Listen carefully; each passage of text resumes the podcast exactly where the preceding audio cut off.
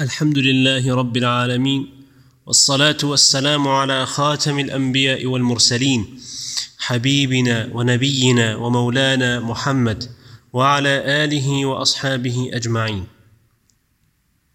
Las alabanzas son únicamente para Allah subhanahu wa ta'ala. Suyo es el reino, suya es la alabanza y Él tiene poder sobre todas las cosas. Assalamu alaikum wa rahmatullahi wa barakatuh. Queridos y respetados hermanos y hermanas en el Islam. Es por la gracia de Allah subhanahu wa ta'ala que en este momento tenemos nuevamente la oportunidad de conocer algo más de la historia del amado de Allah, Muhammad sallallahu alayhi wa sallam, y de su último mensajero. Estamos llegando en este pequeño viaje que estamos haciendo por su sira y por su historia al momento en el que Allah subhanahu wa ta'ala por fin le permitió a su mensajero sallallahu alayhi wa sallam emigrar y dejar la ciudad de Mecca donde era perseguido y sus compañeros torturados y maltratados por su gente, por la gente de Mecca. El mensajero de Allah sallallahu alayhi wa sallam, como bien escuchamos en el capítulo pasado, permitió a sus compañeros emigrar hacia el Medina, que en ese tiempo era conocida como la ciudad de Yathrib. Pero retrocedamos un poco. El mensajero de Allah sallallahu alayhi wa sallam, como mencionamos anteriormente, en la época del Hajj se dirigía a las diferentes tribus árabes y las invitaba y les daba el mensaje de Allah subhanahu wa ta'ala, el mensaje de la unicidad, el mensaje de la ilaha illallah. Qulu la ilaha illallah tuflihu. Digan la ilaha illallah, no hay divinidad excepto Allah, tuflihu, serán exitosos. Y uno o dos años antes de, del Hijrah sucedió que llegó un grupo de la gente de Yathrib, de la gente de lo que hoy conocemos como el Medina, al Munawwara. Y el mensajero de Allah sallallahu alayhi wa sallam les dio el mensaje de Allah subhanahu wa ta'ala y les leyó parte del Corán, de la palabra de Allah subhanahu wa ta'ala.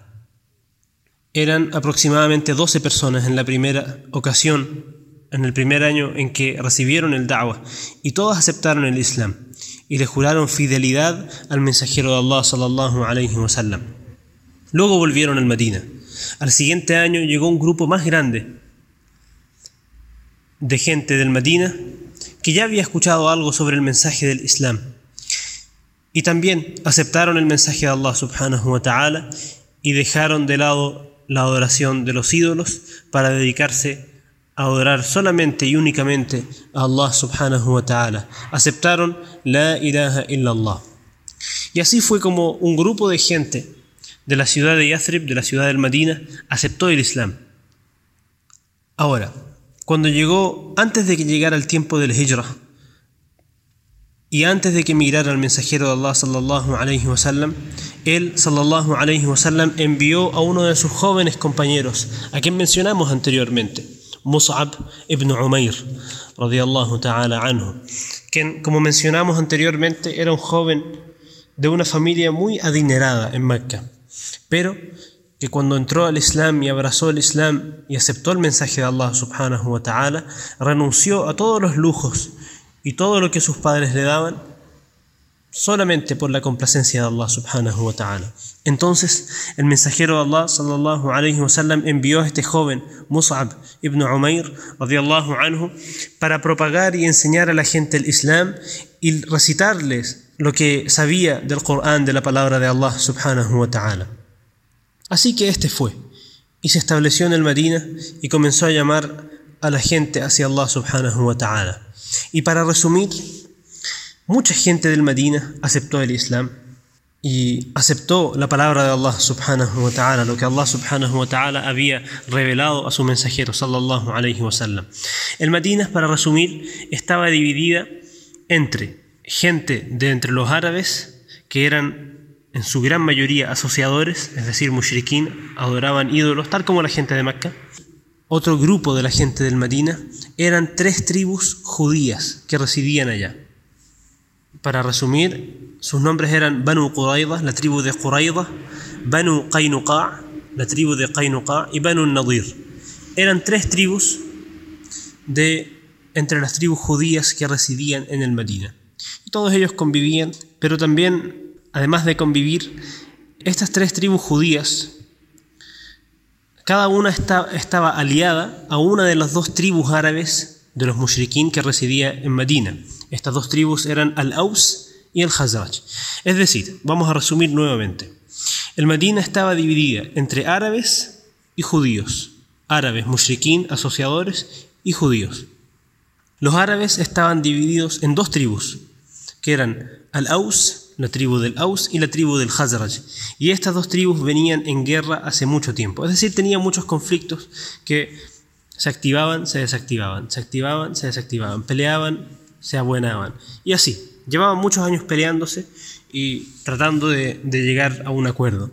Y además de ellos habían tres tribus judías que vivían en el Medina.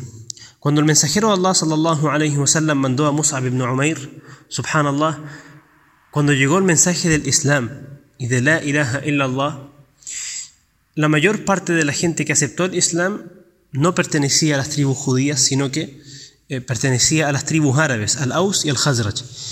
Y subhanallah, una de las, de las ni'mas, de las bondades más grandes del Islam y que está mencionada en el Corán también, es que con la llegada de una palabra, la ilaha illallah, subhanallah, ambas tribus del Medina, que venían de una guerra o un conflicto, mejor dicho, que tenía muchos años de antigüedad, subhanallah, el conflicto se fue borrando inmediatamente apenas llegó la ilaha illallah y el mensaje de Allah subhanahu wa ta'ala. Entonces Mus'ab ibn Umayr, radiallahu anhu, se esforzó con la gente del Medina, les recitaba la palabra de Allah subhanahu wa ta'ala, los llamaba hacia dejar la adoración de los ídolos y adorar únicamente a Allah subhanahu wa ta'ala.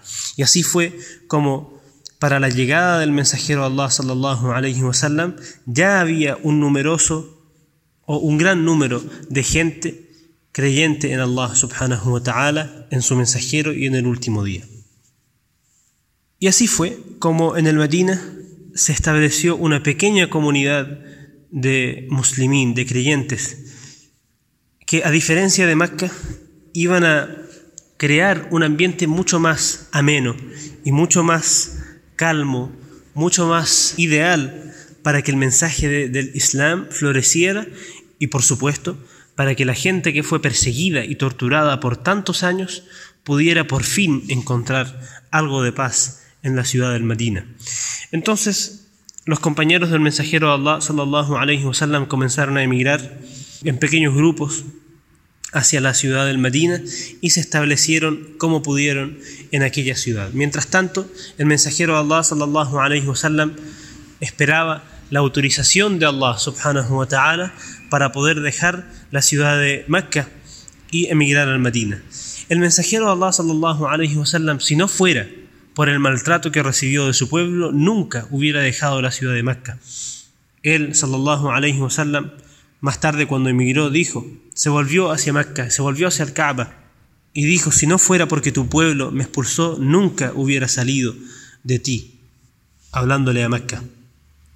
Subhanallah, qué impresionante es la historia de nuestro Nabi alayhi salatu wassalam, cómo fue maltratado tanto por su pueblo que tuvo que dejar la ciudad que tanto quería, Mecca, y no solamente que tanto quería, porque es la ciudad donde se construyó la primera casa de Allah subhanahu wa ta'ala, la Kaaba, construida por nuestro padre Ibrahim alayhi salatu wassalam.